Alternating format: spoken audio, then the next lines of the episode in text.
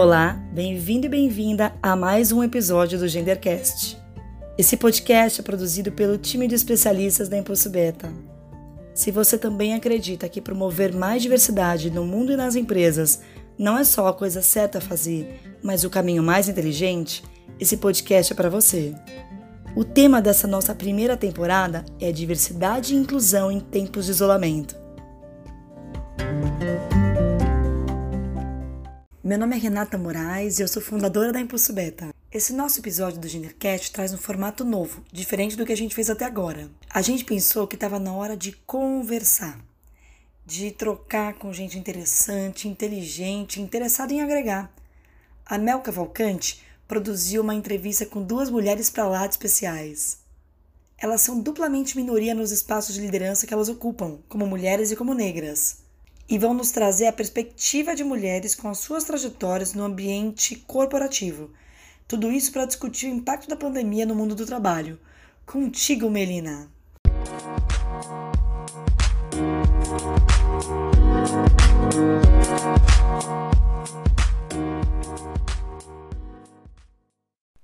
Oi, pessoal! Muito bom estar aqui com vocês de novo para mais um Gendercast. Meu nome é Melina Cavalcante, eu sou psicóloga de formação e há dois anos concluí o meu mestrado na Psicologia Social da USP com uma pesquisa sobre liderança feminina. Pelas minhas andanças aí no mundo corporativo, eram frequentes as cenas de homens em posições de poder e a ausência de mulheres em lugares de mais prestígio.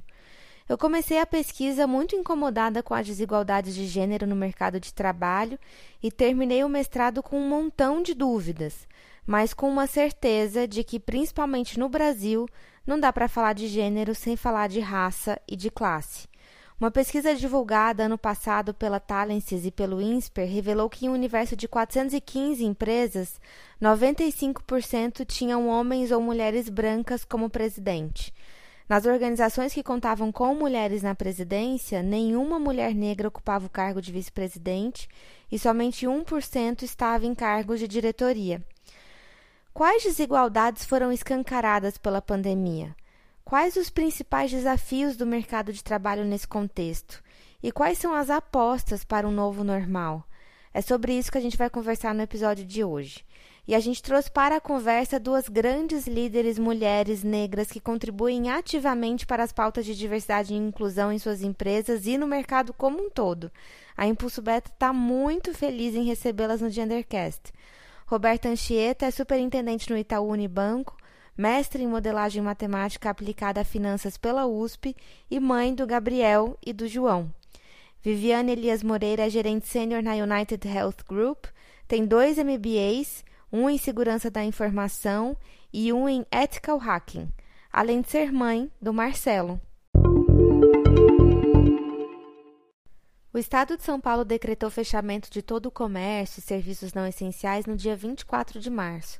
Parece que já faz um ano, mas hoje, no dia que gravamos essas entrevistas, estamos há 44 dias oficialmente em quarentena e são muitos os desafios e adaptações desse momento e queremos escutar aí de vocês, Roberto e Viviane, como estão sendo esses dias de isolamento social como vocês estão se organizando diante da rotina de trabalho remoto e de acúmulo de papéis? Vamos começar escutando a Roberta. Melina, tem sido dias desafiadores, assim, né? No meu caso, eu não fazia o home office antes.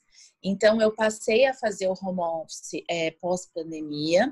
Eu tinha já é, tudo que precisava, o notebook, VPN, mas eu não fazia. Então, eu comecei a fazer o home office pós-pandemia, então teve uma primeira adaptação a trabalhar de casa. Só que o home office, ele é um trabalho de casa com as crianças na escola, né? Não é o que estamos vivendo no momento. Então, é, são muitas coisas ao mesmo tempo. É lidar com o home office, lidar com as crianças em casa. Eu tenho dois meninos, o Gabriel de 8 e o João de 4 anos. E o Gabriel tem o homeschooling, que é um outro desafio. Porque, apesar até de ser formada em matemática, eu não sou formada em licenciatura, eu sou formada em bacharelado. E eu não tenho exatamente uma qualidade pedagógica muito boa para poder ensinar o meu filho as coisas.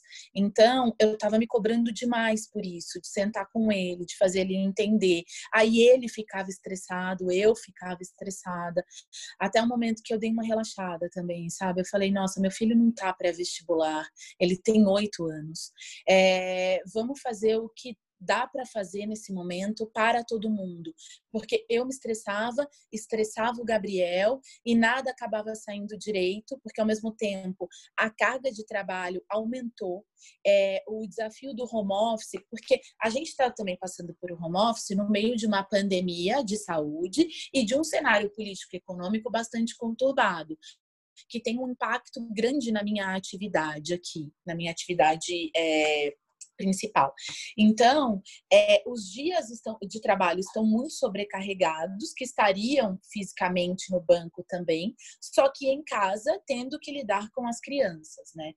O meu marido, ele super divide as atividades comigo. Eu sei, eu, eu, tenho vários privilégios aqui, né? Eu tenho bastante consciência disso. Então, eu tenho o privilégio de ter um, um marido que divide todas as atividades comigo, que eu sei que não é uma condição da maioria das mulheres eu não tenho uma situação de vulnerabilidade social, que eu também sei que não é a condição da maioria das mulheres negras. Eu trabalho em uma grande empresa, então não tive impacto no meu salário fixo, que também não é a condição da maioria das mulheres negras que em geral são empreendedoras, né? E o meu marido divide as atividades comigo, só que ele continua trabalhando no escritório.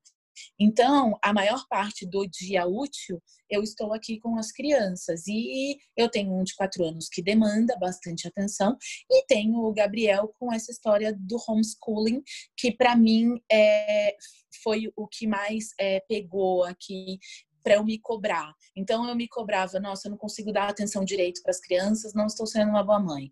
Ah, eu preciso trabalhar e a carga de trabalho aumentou porque parece que está todo mundo disponível 24 horas, porque como está todo mundo em casa e ninguém pode sair de casa, então às vezes eu recebo é, ligação às 10 da noite, né, às 7 da manhã, o horário ficou muito mais estendido. E aí parece que você não está dando a, necessária atenção para o trabalho, a necessária atenção para as crianças afetivamente e a necessária atenção para o homeschooling.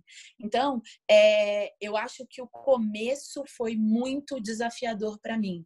Agora eu acho que está um pouco mais em regime, até porque o Gabriel já aprendeu a lidar direito com as aulas online. Ele está lá, eu não preciso estar tá com ele né, na aula online agora. Ele entra aqui a cada 20 minutos para tirar uma dúvida, mas ele está lá na aula online e eu não preciso estar tá com ele. Então, eu acho que agora as coisas estão um pouco mais em regime. As pessoas também já estão entendendo que, apesar de não sair para almoçar e não sair para ir embora, existe um horário que as pessoas estão almoçando, então é melhor não incomodar. Existe um horário de trabalho, então é melhor não ligar depois de um determinado horário. Eu acho que tudo isso está sendo aprendido, né? Eu tenho brincado que aos meus 42 anos, nesses 44 dias que você falou, que eu não tinha tomado consciência que são 44 dias, eu estou fazendo muitas coisas pela primeira vez. Muitas coisas que eu nunca fiz antes, eu estou fazendo agora. E isso também é desafiador. Porque você fazer uma coisa pela primeira vez dá uma insegurança. Será que eu vou acertar? Será que vai dar certo? Como entrar lá no Google Classroom, que o meu filho faz aula. Era a primeira vez, eu tentei fazer antes, vamos ver se dá certo. Então, tem muitas coisas que estão demandando uma energia adicional é, que quando você está no seu trabalho, no seu espaço físico, sem um monte de notícias ruins atreladas à saúde, sem você se preocupar com os mais velhos da sua família e etc., são mais fáceis de lidar do que nesse momento atual. Mas eu acho que agora, eu, eu para mim, eu estou começando a entrar um pouco em regime, sabe? Tá ficando é, mais claro como eu tenho que lidar com cada uma é, das coisas e dos meus papéis, né? Porque eu, eu tenho vários papéis. Eu sou mãe, eu sou profissional, eu sou é, subordinada a alguém, eu sou chefe de vários. Eu tenho, eu sou amiga, então eu faço meus happy hours virtuais também e sinto falta das minhas conexões, conexões sociais. Eu tenho sentido muita falta disso. Eu sou esposa, eu sou filha de uma mulher que tem câncer de pulmão, então eu não posso vê-la, né? Ela está isolada. Então são muitas coisas ao mesmo tempo para lidar.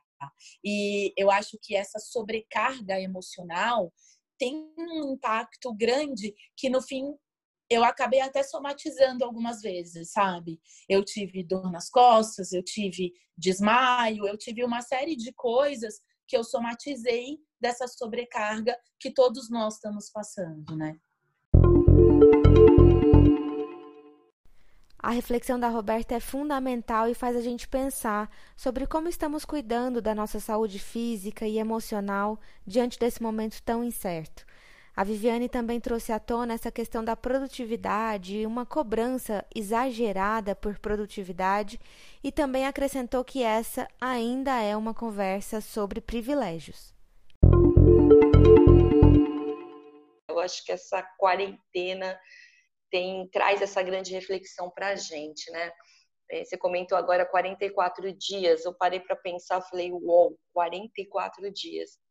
E eu te falo isso porque é, eu sou gerente sênior de continuidade de negócios, que é a resiliência corporativa de uma grande empresa do segmento de saúde, e eu não tive 44 dias ainda de quarentena, porque grande parte dos meus dias que eu ainda que eu não estava em home office, eu estava trabalhando é, para apoiar a linha de frente para atender e salvar vidas, né?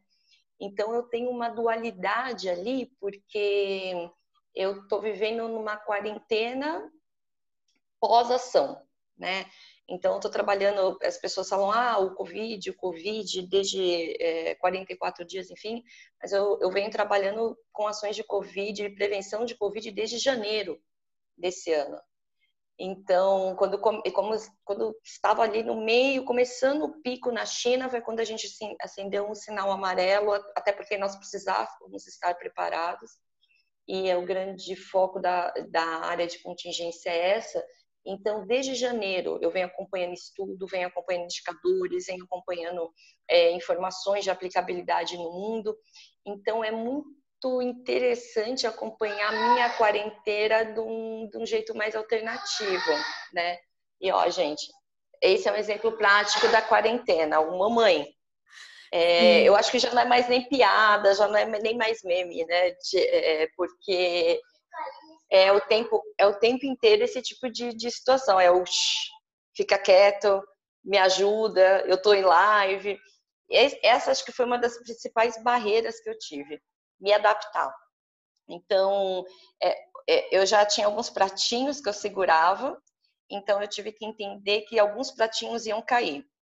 E um dos pratinhos que iriam cair é o meu filho gritar mamãe no meio de um podcast, é o meu filho aparecer ao vivo numa live que eu estou falando de contingência para mais de 600 pessoas ao vivo, como também é a, se adaptar às questões de trabalho. Então, é, ac acontece fatos que são engraçados. Então, você está no meio de, um, de uma reunião, é, de um call, uma reunião web, e entra a mãe do funcionário falando: Ah, essa que é sua chefe? Então, é, é, é, um jogo de cintura, assim, que, que a gente precisa se adaptar. E, e essa adaptação, ela meio que está sendo natural.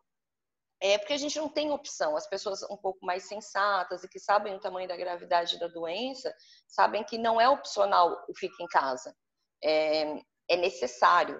Nós precisamos ficar em casa. E, e aí a gente tem um, uma outra adaptação que a gente precisa fazer, e isso me preocupa bastante, que a gente criou nichos de, de competitividade do trabalho em casa. Então, nessas últimas semanas, né, então, efetivamente eu estou na minha quarta semana, estou entrando na minha quarta semana de home office completo. E eu, eu, eu, comecei a perceber um padrão, e não só eu, como algumas outras amigas minhas, é, que a gente começou a competir. E competir no que sentido? Então, eu sou a mulher que acorda, faço café, é, faço café da manhã para a família, eu volto, faço yoga, aí depois do yoga eu vou, monto minha agenda de trabalho, participo de reuniões e meio-dia eu como a saladinha fitness, porque às duas horas da tarde eu tenho uma live de alongamento. Aí depois disso eu volto para a reunião, aí eu tenho às seis horas da tarde um curso gratuito que concederam de milhões de reais e que agora está disponível. Aí eu faço uma hora desse curso, depois eu volto, faço janta para minha família e depois disso eu vou e vou fazer, maratonar minha série favorita do Netflix. É, então a minha preocupação agora já não é mais a adaptação. A minha preocupação agora é a continuidade. É, como não entrar? É, tá, tá, tudo bem se um dia você quiser ficar o dia inteiro sem fazer nada. Você tem que ficar o ócio, né? Até o MC dele fez um, um vídeo que viralizou que eu achei sensacional. A importância do seu ócio. Né? Uhum. É, eu conheço amigas que estão implorando para ir para o escritório para descansar.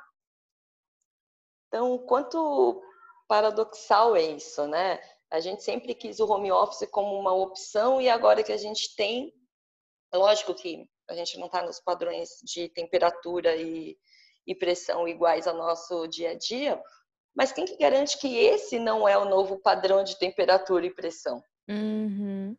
É, então, é, isso me preocupa muito. Mas, uh, e fechando aí a resposta, e aí pensando muito em gênero, é, o quanto eu estou sendo agradecida aos meus privilégios.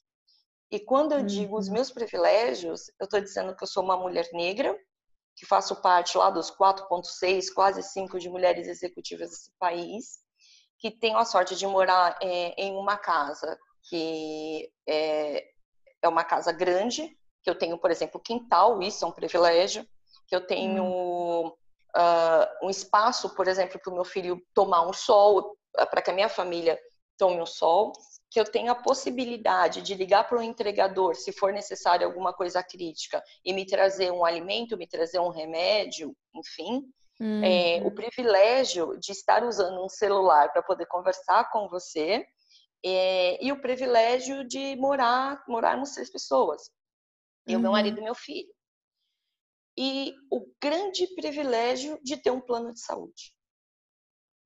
Então, é, é, às vezes eu, eu, eu me tiro muito da minha zona de conforto para refletir é, de como eu, Viviane, sociedade civil, e eu, Viviane, dentro do meu gênero, posso contribuir para que outras mulheres que estão nesse momento na fila da Caixa Econômica Federal para conseguir sacar o benefício dela, que é para pagar o aluguel, e não estão conseguindo porque de repente não tem um suporte de tecnologia necessário, é, como eu, Viviane, sociedade civil, posso ajudar a essas mulheres. Quando a gente fala em diversidade e inclusão no Brasil, a gente precisa levar em conta o contexto de desigualdade social do nosso país. Esse momento mostra que o coronavírus é um vírus democrático, todas as pessoas estão sujeitas à infecção. Mas as diferenças no acesso ao sistema de saúde e aos recursos para enfrentamento da crise econômica escancaram as desigualdades do Brasil.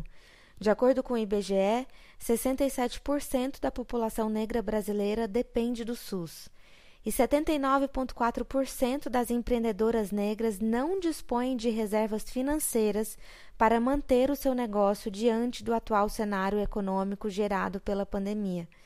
Esse é um dado da pesquisa Mulheres Negras, Saúde Financeira e Expectativas diante da Covid-19.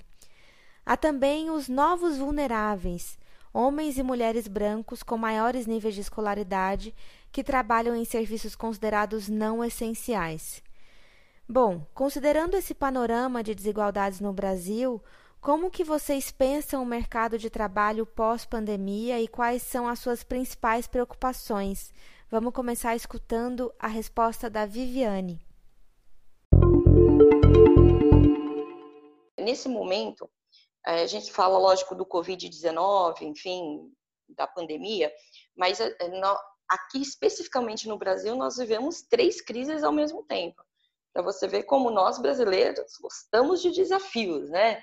Então, a gente vive, lógico, a crise relacionada à pandemia, nós vivemos a crise relacionada à política, o nosso cenário político atual, e a nossa crise econômica, que reflete as duas primeiras crises, né?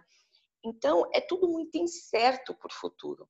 Qualquer, qualquer pessoa que apareça hoje afirmando qualquer coisa, ou o cara é visionário, ou o cara conversou com alguém lá do futuro, é, ou o cara ele está afirmando alguma certeza que ele pode construir. Então, é, pensando ali da, da, do, do ponto de vista técnico, a gente sabe que é tudo muito incerto. E essas incertezas, essas três crises, vão refletir exatamente nos principais quesitos que a gente precisa falar, que é empregabilidade, capacitação, empreendedorismo e mais do que isso, assertividade nas sessões, nas sessões de diversidade e inclusão. E aqui eu estou te falando o seguinte: é, empresas que já vinham trabalhando no ponto de diversidade e inclusão precisam continuar trabalhando esse ponto durante e pós-pandemia. Por quê? É, é, me preocupa esse ponto. Porque uma vez que a gente tem dentro da economia dados de desemprego subindo versus capacitação para as possíveis vagas que estão abrindo, porque o cenário também não é um cenário total ruim. A gente sabe que a gente tem algumas vagas aí, as tem empresas que estão continuam contratando, enfim. Então a gente tem aí uma curva não tão grande como gostaríamos, mas tem uma curva aí de ascensão para algumas potenciais vagas. E aí, quando você olha essas potenciais vagas, você vai ver que é um pessoal que precisa ter inglês, você vê que é um pessoal que precisa ter programação, você vê que é um, um, uma galera mais nova. Então, essa curva não fecha com o número de pessoas que a gente tem disponível no mercado. É, então, as empresas que estão trabalhando diversidade e inclusão por causa, com objetividade, com afinco, vão entender que nesse momento talvez seja um momento de adaptação das vagas dela. Se eu preciso de alguém para programar, e eu não tenho nicho específico, talvez seja procurar suportes de diversidade e inclusão de consultorias que viabilizam capacitação técnica para esse nicho e trazer essas pessoas para o jogo. Porque o cenário que eu acho, né, como é incerto, eu acho para o futuro, é um cenário que nós vamos ter um número muito grande de desempregados, nem todos capacitados, e que vão caminhar para o empreendedorismo. E aí o brasileiro faz isso muito bem. O empreendedorismo, seja ele formal ou informal, sustenta esse país, sustenta a economia desse país. É um fato. E para mim, é, cabe muito bem o fato que a pessoa fala: ah, não, eu não sou empreendedor, ou deveria ser empreendedor, mas eu vendo coxinha. Sim, você é empreendedor. E aí eu vou falar, desde a época da escravidão, que para mim o primeiro empreendedorismo começou com as, as escravas que vendiam comida para sustentar a sua família. Então, hoje, no passado, nós íamos em Salvador, ia comer o acarajé, tirava foto com a baiana, muito legal. Essas mulheres são as primeiras empreendedoras que a gente teve nesse país. Elas sustentavam famílias, mulheres negras vendendo comida na rua. Não adianta só ficar falando de diversidade e inclusão na sala com ar-condicionado, com coffee break, pessoas importantes falando do número de indicadores de quanto é importante ter. Perfeito. Tá na hora da gente agir. E a gente não pode perder esse time agora. E quando eu estou falando de ação, eu não estou pedindo para as empresas grandes darem um milhão de doação. O que eu estou falando de ação é fazer coisinhas que a gente, por exemplo, eu ajudo 130 crianças da favela do Jardim Eliane. Eu não posso muito difícil eu postar coisas no Facebook, eh, no, no Instagram, coisa e tal. E, e isso é uma um outro ponto de incômodo meu, porque se eu estou fazendo uma doação, por que, que eu preciso reforçar o estereótipo da mulher negra da favela com cinco filhos sem nenhum dente na boca recebendo uma doação? Mostra ali na sua foto do Instagram que está fazendo a sua doação a família de cinco filhos da empregada doméstica e do pedreiro que estão pegando todo o dinheiro que eles têm para pagar a primeira faculdade de medicina para a filha caçula e que estão passando fome dentro de casa e precisam da sua doação. Sabe? Não, não rotula. São essas pequenas ações que a gente precisa fazer. Eu, é, são, eu brinco que são ações pós-Instagram. Se é de um grupo de diversidade de alguma empresa, chama esse grupo de diversidade e vai pensar como grupo de diversidade, o que, que eu posso fazer como ação? por exemplo, tem a colisão é de todos, que eles pensaram muito bem nesse, nesse conceito, que é a Feira Preta, o, ba, o Fundo Baobá, enfim. Não, desculpa, gente, não lembro de todo, a memória tá, enfim, Imagina. linda, mas é, Afrobusiness também tá, tá, tá no meio, que eles fizeram uma colisão e eles estão fazendo um trabalho muito lindo, é, alimentando afroempreendedoras com cursos, com dicas e, e com grana. É muito bacana a ideia do projeto delas.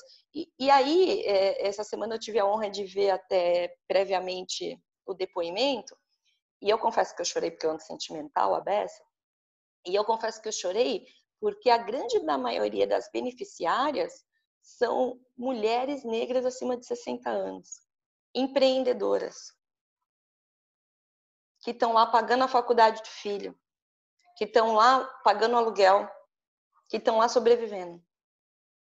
E tem desde alimentação até outros tipos de nicho. E tem desde o eixo, fora eixo Rio-São Paulo, porque a gente não é só aqui que tem problema, não. Muito pelo contrário sabe? Então, são esse tipo de, de, de, de ações que vão garantir, inclusive, se você não quiser pensar pelo lado bom da coisa, ou tá achando que eu estou sendo romântica demais, é, vão garantir uma coisinha que o mundo capitalista gosta bastante, que é o money, o show me the money. Se eu trabalho, eu tenho renda. Se eu tenho renda, eu pago conta. Se eu pago conta, eu consumo. É uma lógica que ganha-ganha, sabe? Imagina a economia girando em cima de consumo de mulheres brancas e negras só do gênero, fazendo recorte gênero. Todo mundo sabe que a decisão de compra sempre vem da mulher, né? Senão todas, a maioria das vezes. Você imagina se essa mulher só com, começa a, a consumir de marcas que incentivem o gênero, que tenha proteção, e aí eu falo com super orgulho a Avon, por exemplo, que, que tem o Instituto Avon, que é lindo, fazendo um trabalho lindo. A Natura, gente, a Natura fazendo um trabalho lindo com o público LGBT. Lindo, lindo. Assim, de bater palma. É, eu paro de consumir de outras empresas e consumo só delas. Que é a base até do movimento Black Money. Eu paro de consumir de, de empresas que são consideradas que não têm negros na sua direção e começo a começar a, a falar só do, do Black Money. Que a, a Nina Silva, o Alan tocam isso lindamente. Também um projeto bem bacana deles é, que também tem um fundo para ajudar também. Então, você vê quando a gente é, começa a, a, apropriar disso e não fazendo a exclusão do homem branco. Mas, é, se as empresas não mudarem o mindset delas agora, vai acontecer, e aí eu vou dar um exemplo para fechar a resposta, do novo novo da Vogue. Então, não adianta a gente falar de indicadores, a gente falar de números. Por isso que eu enfatizei no começo da minha resposta a empresa ela precisa continuar trabalhando diversidade e inclusão durante e pós. Porque você colocar o novo novo com a Gisele Bint na capa, numa revista de moda que o ano passado foi questionada da questão racial, é no mínimo contraditório. Então, será que o novo novo aqui no Brasil vai ser tão novo novo mesmo? E aí eu deixo a pergunta para a gente refletir. Qual será o novo que seremos capazes de construir como indivíduos, como profissionais e como sociedade? Os caminhos que estamos trilhando nos levam para algo novo? Brilhante essa reflexão da Viviane. A Roberta também entende que a pandemia afeta as pessoas no Brasil de maneiras muito diferentes. Vamos escutar aqui a Roberta. Eu acho que, sem dúvida, né, a pandemia é algo que afeta a todos, né? É, todos os seres humanos, né? Mas afeta de formas diferentes. A gente é um, um país de múltiplas realidades, né? E certamente os mais vulneráveis vão sofrer mais, tanto com o desemprego quanto com a saúde, como você acabou de dizer, da questão dos números de acesso ao SUS e etc. É, nesse momento, eu acho muito difícil a gente conseguir dimensionar o tamanho do impacto pós-pandemia. É tudo muito recente, é uma coisa que nunca vivemos, e quando você fala com os mais velhos vivos, nunca viverão também, né? Poucos aqui ainda é, vivos passaram por guerras e etc. Então, eu não consigo ter muitas certezas para nada aqui. A única certeza que eu tenho é que muitas lições estão sendo trazidas nesse período. E que a gente vai ter um novo normal. A gente vai ter um novo normal que ainda a gente precisa construir. Eu não acho que a gente saiba já qual é esse novo normal. A gente está em fase de construção. E tudo isso traz também uma ansiedade, né? Traz uma ansiedade para o momento. Porque a gente estava muito acostumado de saber qual seria o nosso dia de amanhã. Então, amanhã eu vou para o trabalho, é, eu tenho, sei lá, quem tem aula tem aula de alguma coisa, quem tem uma reunião fora sabia. Agora, a gente não sabe qual é o nosso dia de amanhã. E isso traz uma ansiedade coletiva, porque no fim, com todo mundo que você conversa, com os amigos, etc., é, não, mas quando tudo voltar ao normal, a gente vai se ver. Quando tudo voltar ao normal, a gente retoma não sei o quê. E eu, eu acho que, de fato, a gente não vai ter o normal como era antes, a gente vai ter um novo normal. Um pouco disso é quando você vai ao supermercado, todo mundo está de máscara.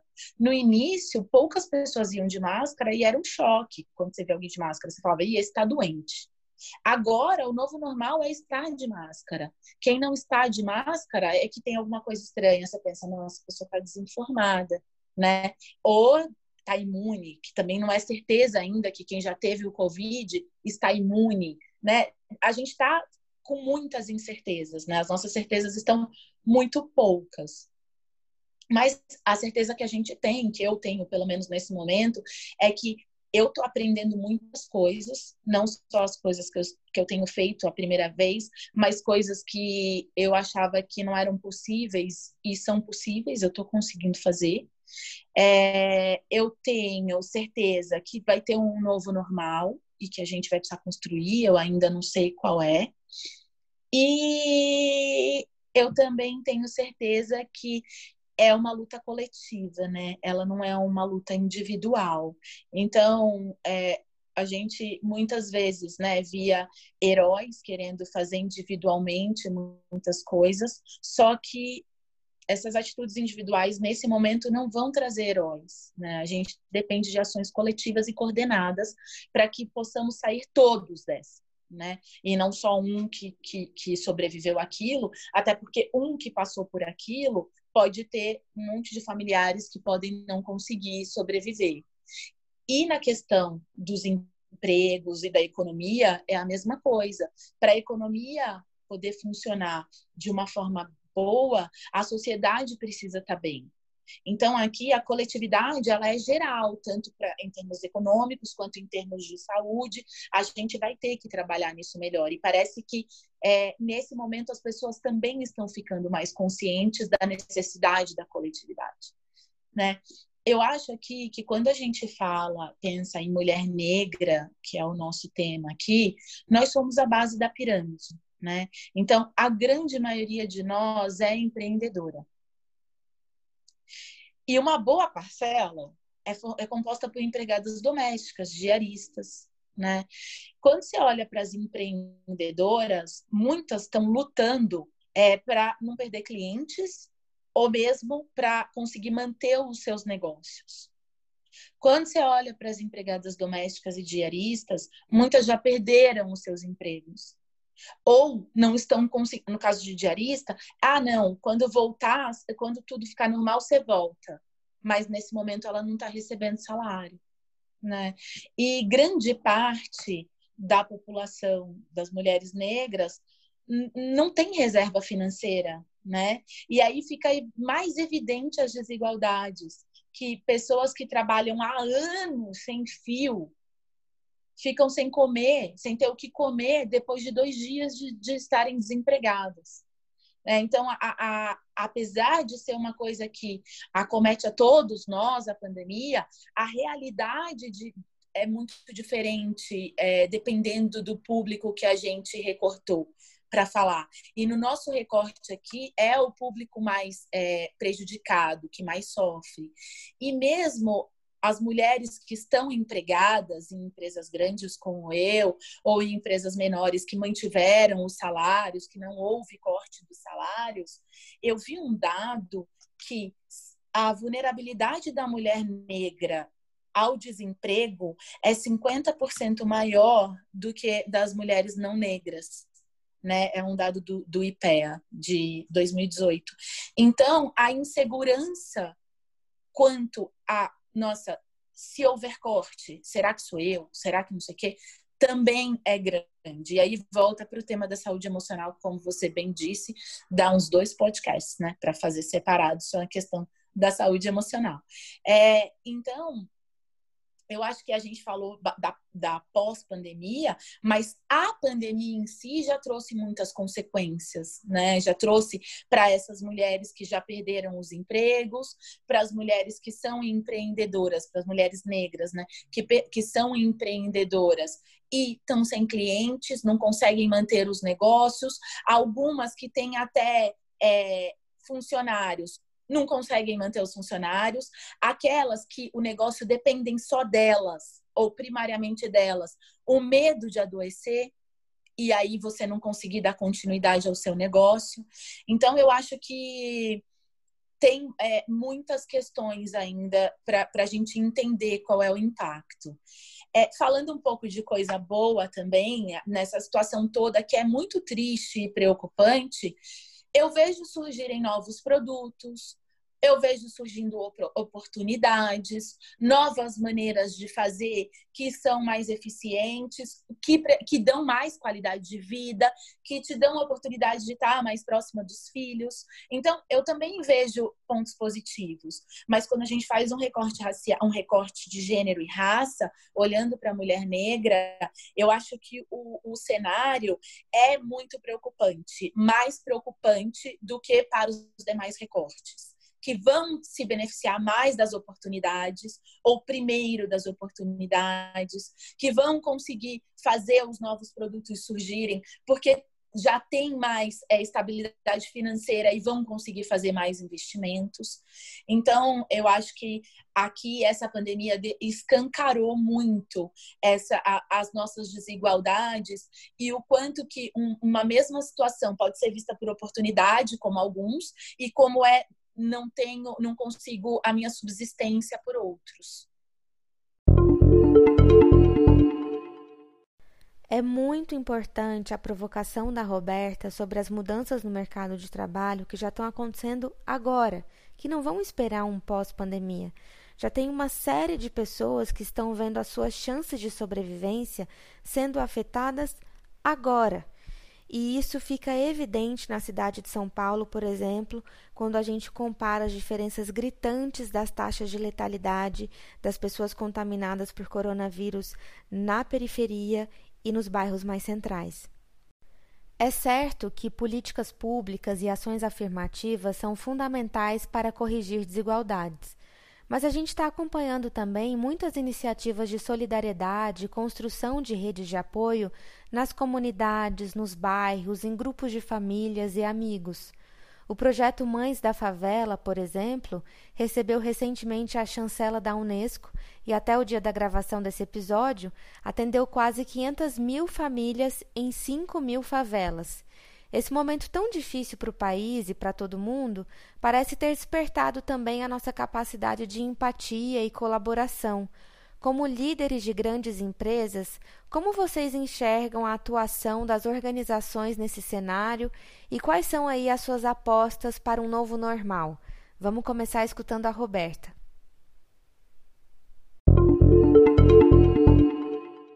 Melina, eu vou dividir aqui a minha resposta em dois, porque eu acho que a gente precisa das empresas é, para fazer isso, é essencial. Eu acho que a gente não vai conseguir se não houver a iniciativa privada e pública juntas, mas eu acho que a gente precisa também das iniciativas é, de cada um de nós gerando coletivamente iniciativas. Então, eu acho que as iniciativas que nós podemos fazer sem o respaldo das empresas, são iniciativas muito importantes. Eu trabalho, é, eu faço um trabalho voluntário no Capão Redondo, no Instituto Canto de Luz, há mais de 10 anos. Eu e minha família, né? Meu marido, os meninos vão com a gente e tal. Que é uma, uma, uma região muito é, carente e carente de tudo, né? Eu, eu, tanto que quando falam, ah, eu tenho não sei o que para doar, eu nem ouço o que, que é o não sei o que, eu preciso, porque é carente de tudo, né? É, é, já era carente de tudo. E tudo eu incluo informação, eu incluo é, dinheiro, né? A questão financeira, emprego e etc.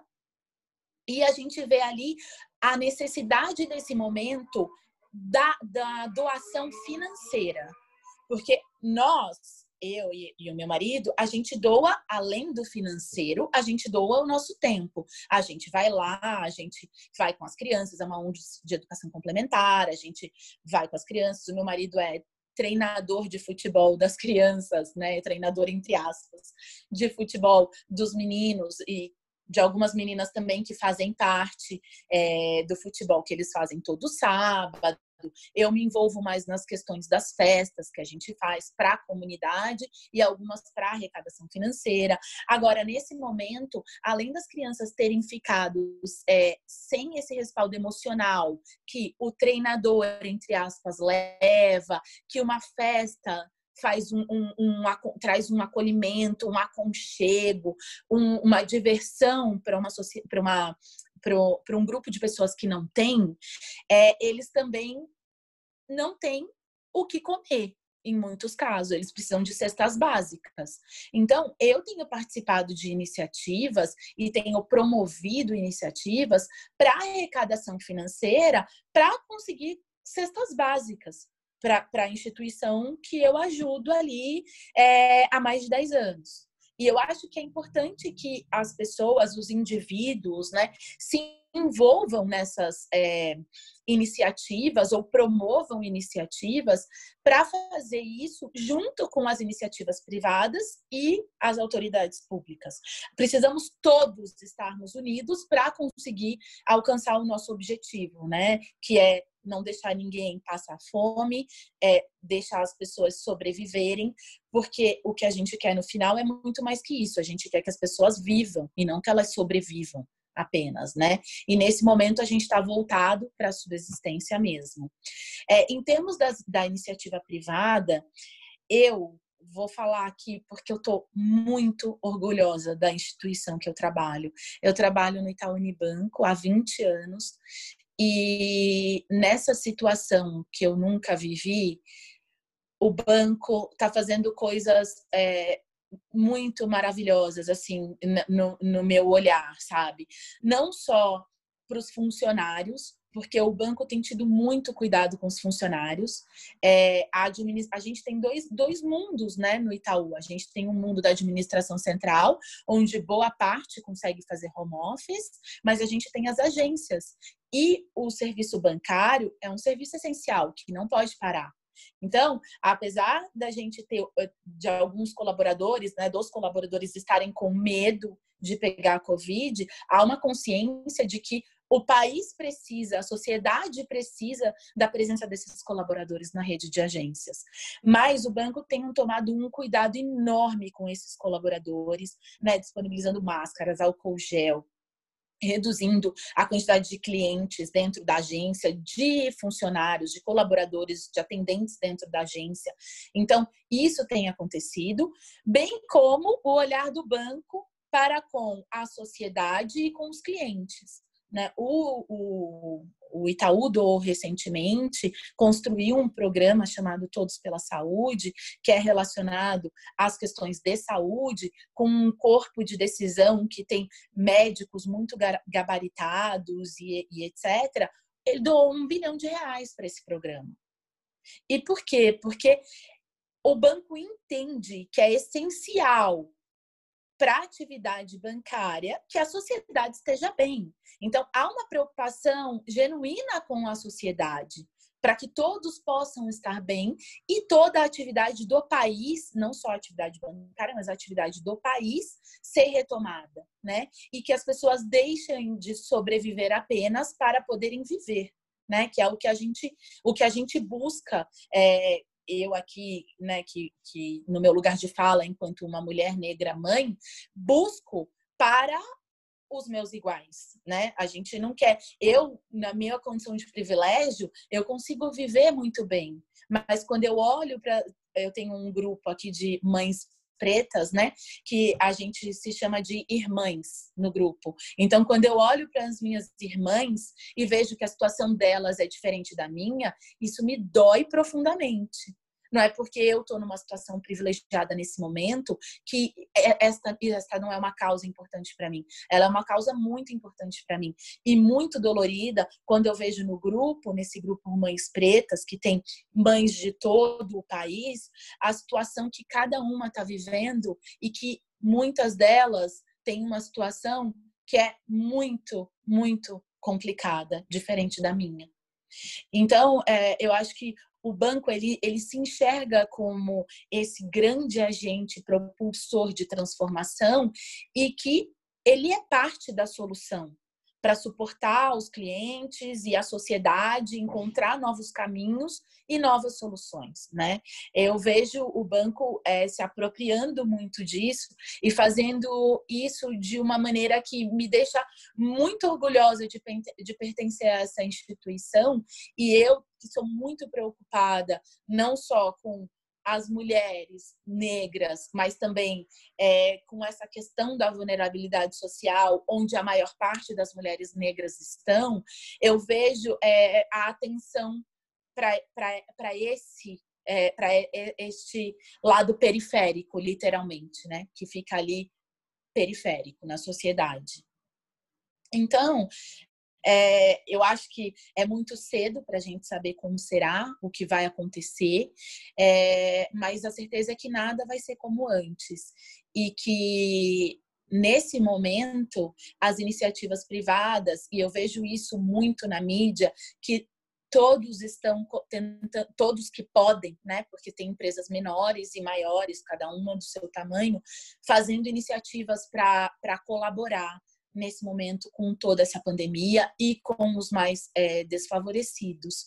Tanto que eu, uma coisa que eu acho que é importante é que nesse momento até as concorrências dos negócios que existem se tornam alianças para doação, para incentivos, né? Eu não sei se você viu na mídia, mas Itaú Santander e Bradesco se uniram para doações né? Porque nós somos concorrentes nos negócios, mas nós somos aliados nas causas sociais e nas causas é, de diversidade, etc., porque são causas que impactam a todos. Né? Então não adianta a gente ter um olhar de que não, aqui eu vou, vou sozinho. É uma questão coletiva, não só para os indivíduos, quanto para as iniciativas privadas e públicas. Construir saídas coletivas. Que importante essa reflexão, né, Roberta? Fundamental a gente compreender que as apostas em uma sociedade mais justa e igualitária e em um mundo do trabalho também mais diverso e inclusivo passam necessariamente por caminhos coletivos. E a Viviane comentou em sua resposta que transparência, credibilidade e comprometimento são mais do que nunca pilares fundamentais para a atuação das organizações? Eu posso resumir em três palavrinhas: transparência, ética e comprometimento. As empresas que tiverem é, durante e depois do Covid esses três pilares, lógico, não estou falando de valores da empresa, mas sim três pilares nas conduções das ações delas durante o processo de Covid e depois, são as empresas que vão ascender, são as empresas que vão sobreviver e são as empresas que principalmente serão lembradas como marca. Por que, que eu estou dizendo isso? É, é inédito que a gente está vivendo, a não ser que a gente tenha aqui alguém acima de 100, 102, 103 anos e mesmo assim, é inédito na maneira das formas de comunicação, de disseminação que a gente tem, essa ferramentinha aí do celular, de internet, de web, é tudo muito uh, intangível e impensável. Até nos piores cenários de contingência, quando a gente pensa em pandemia, é, a gente não imaginava um cenário onde a gente teria, por exemplo, um lockdown é, necessário, como está acontecendo no, no, no Maranhão. Então, o que a gente vê das empresas e, e quando eu falo de transparência, é, olha, nós estamos numa situação que a gente precisa de todo mundo. Então, a gente está vendo, nesse sentido, muitas empresas falando: ah, nós não vamos demitir durante o processo. Eu vou fazer uma propaganda linda, vou colocar meu presidente numa web falando que não, vou, não vai ter demissões e nada vai acontecer. E aí você vai pesquisar a fundo, você descobre que ela cortou parceria com 27 fornecedores que demitiram 6 mil pessoas, que eram fornecedores que não tinham como pagar. Então, é, transparência das ações. É, não vamos tentar, não vamos demitir os nossos funcionários, porém poderá ocorrer corte com os nossos fornecedores. Vamos trabalhar para que isso aconteça da, da melhor maneira, né? O negar o inegável. É, o que é importante aí falando como gestora de crise é que as empresas, os empresários, os CNPJs entendam que quem pode começar uma crise é, é a liderança são tomadas de decisões estratégicas. Então, é, a gente tem que pensar de uma maneira muito bacana. Então, não adianta a gente aparecer é, em quadros da TV falando que a gente está fazendo doação e dentro a gente não está olhando a nossa casa dos nossos funcionários do que eles precisam. Então, eu já vi casos de empresas no segmento de tecnologia que estão fazendo doações milionárias uh, de máscara e IPI e o funcionário vai pedir uma máscara para poder ir trabalhar ainda e, e, a empresa fala que ela tem que adquirir com o próprio bolso. Então, dois pesos e duas medidas, isso que eu quero dizer como transparência. Ética, e aí quando eu estou dizendo de ética, eu não estou falando só de compliance, é, até porque a gente, a gente associa muito ética relacionada a compliance, e se for o caso também de ter essa associação, é, utilize dentro de padrões durante a epidemia. O que eu quero dizer com isso? Volto novamente ao exemplo Vogue. Sabe? É, a Vogue Itália, acho que foi Itália, que fez uma capa arrasadora de um homem e uma mulher se beijando com máscara. Eu, eu, eu não lembro se foi de, não, acho que foi de Portugal que fez isso e a Itália saiu pela primeira vez com a capa em branco o, o quanto é ético você transparecer o que está acontecendo dentro da sua empresa.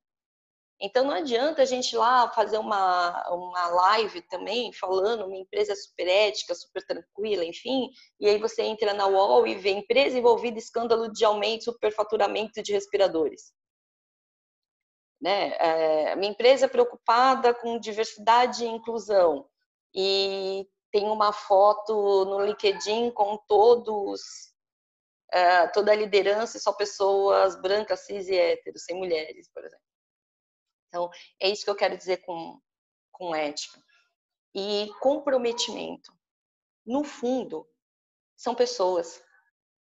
É a única coisa que a gente tem de, de é, inclusivo entre todos nós. Somos pessoas, somos gente, né?